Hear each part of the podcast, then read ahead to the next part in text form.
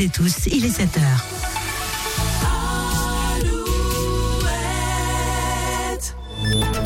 Alouette, les infos. Corentin Mathias pour le premier point sur l'actu de cette journée. Bonjour Corentin. Bonjour Clarisse, bonjour à tous. Nous sommes le dimanche 3 mars, ravi de le passer avec vous. D'autant que j'ai déjà une bonne nouvelle pour débuter la journée. Le soleil revient aujourd'hui. Des rayons de soleil mélangés à des nuages, certes, mais la pluie devrait nous laisser tranquilles. Le point météo complet dans 3 minutes. Dans les Deux-Sèvres, c'est la météo qui pourrait être responsable de l'effondrement de deux maisons hier après-midi. L'une à Mosée sur le Mignon, la seconde à Saint-Mexan-l'École. Ce sont deux maisons qui étaient inhabitées. Fort heureusement, aucun blessé n'est à déplorer. Les fortes précipitations de ces derniers temps seraient donc l'une des origines de ces écroulements. On pense aussi au séisme du 16 juin dernier. À la une également, un homme interpellé cette semaine en région parisienne. Il est suspecté d'avoir poignardé de plusieurs coups de couteau un autre homme en octobre 2020. 2023 à Nantes. La victime qui s'en est sortie avait été blessée à la joue. Le mis en cause de 21 ans a été mis en examen pour tentative d'assassinat et écroué.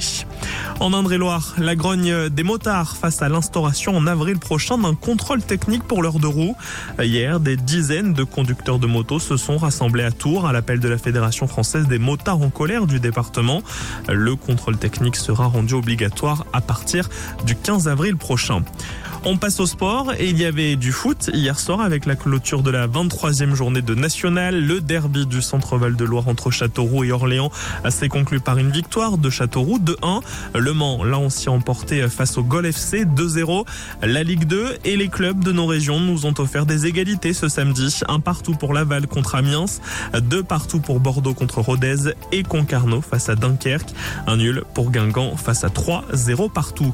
En rugby, la 17e journée journée de top 14 marquée par la victoire ce samedi soir de Bordeaux 21 à 5 contre le Racing. Ce soir, le Stade Rochelet recevra Clermont. Hier soir, à la télévision, c'était la quatrième soirée des auditions à l'aveugle de The Voice sur TF1. Parmi les candidats à qui se sont présentés aux auditions, Juliette, née en Angleterre mais qui réside dans le département de la Mayenne. Sa reprise d'une chanson de Mentissa, Balance, n'a pas conquis les coachs qui ne se sont pas retournés. Mais en revanche, la candidate a pu être repêchée par Camille Lelouch. La chanteuse permet cette saison de donner une seconde chance aux candidats dans une compétition en parallèle où un seul candidat parmi les repêchés pourra accéder à la finale de The Voice. Même si Juliette a donc été déçue qu'aucun coach ne se soit retourné, elle reconnaît avoir été soulagée quand Camille Lelouch l'a rejoint. Il y a de la déception, bien évidemment. Une déception de dire, ah mince, j'ai pas, pas donné assez ou ça n'a pas parlé. Après, voilà, ça reste subjectif, hein, ça me parle ou ça parle pas. Il faut rester euh, content et, en vrai, c'est quand même un truc énorme d'être aux auditions à l'aveugle. Donc euh, pour moi, c'était quand même euh, un grand, grand pas. Mais quand Camille est arrivée, ou dis donc, ça, c'est les montagnes russes. Hein. C'est vraiment un truc incroyable de se dire, bah en fait, si j'ai touché quelqu'un et cette personne-là bah, me permet de continuer quoi. Juliette, 22 ans au micro de Julien The Voice, c'est tous les samedis soirs sur TF1 à 7h03 la météo. La météo Alouette avec météowest.fr. C'est donc le soleil qui va dominer le ciel de nos régions ce dimanche. Pas de pluie ou presque pas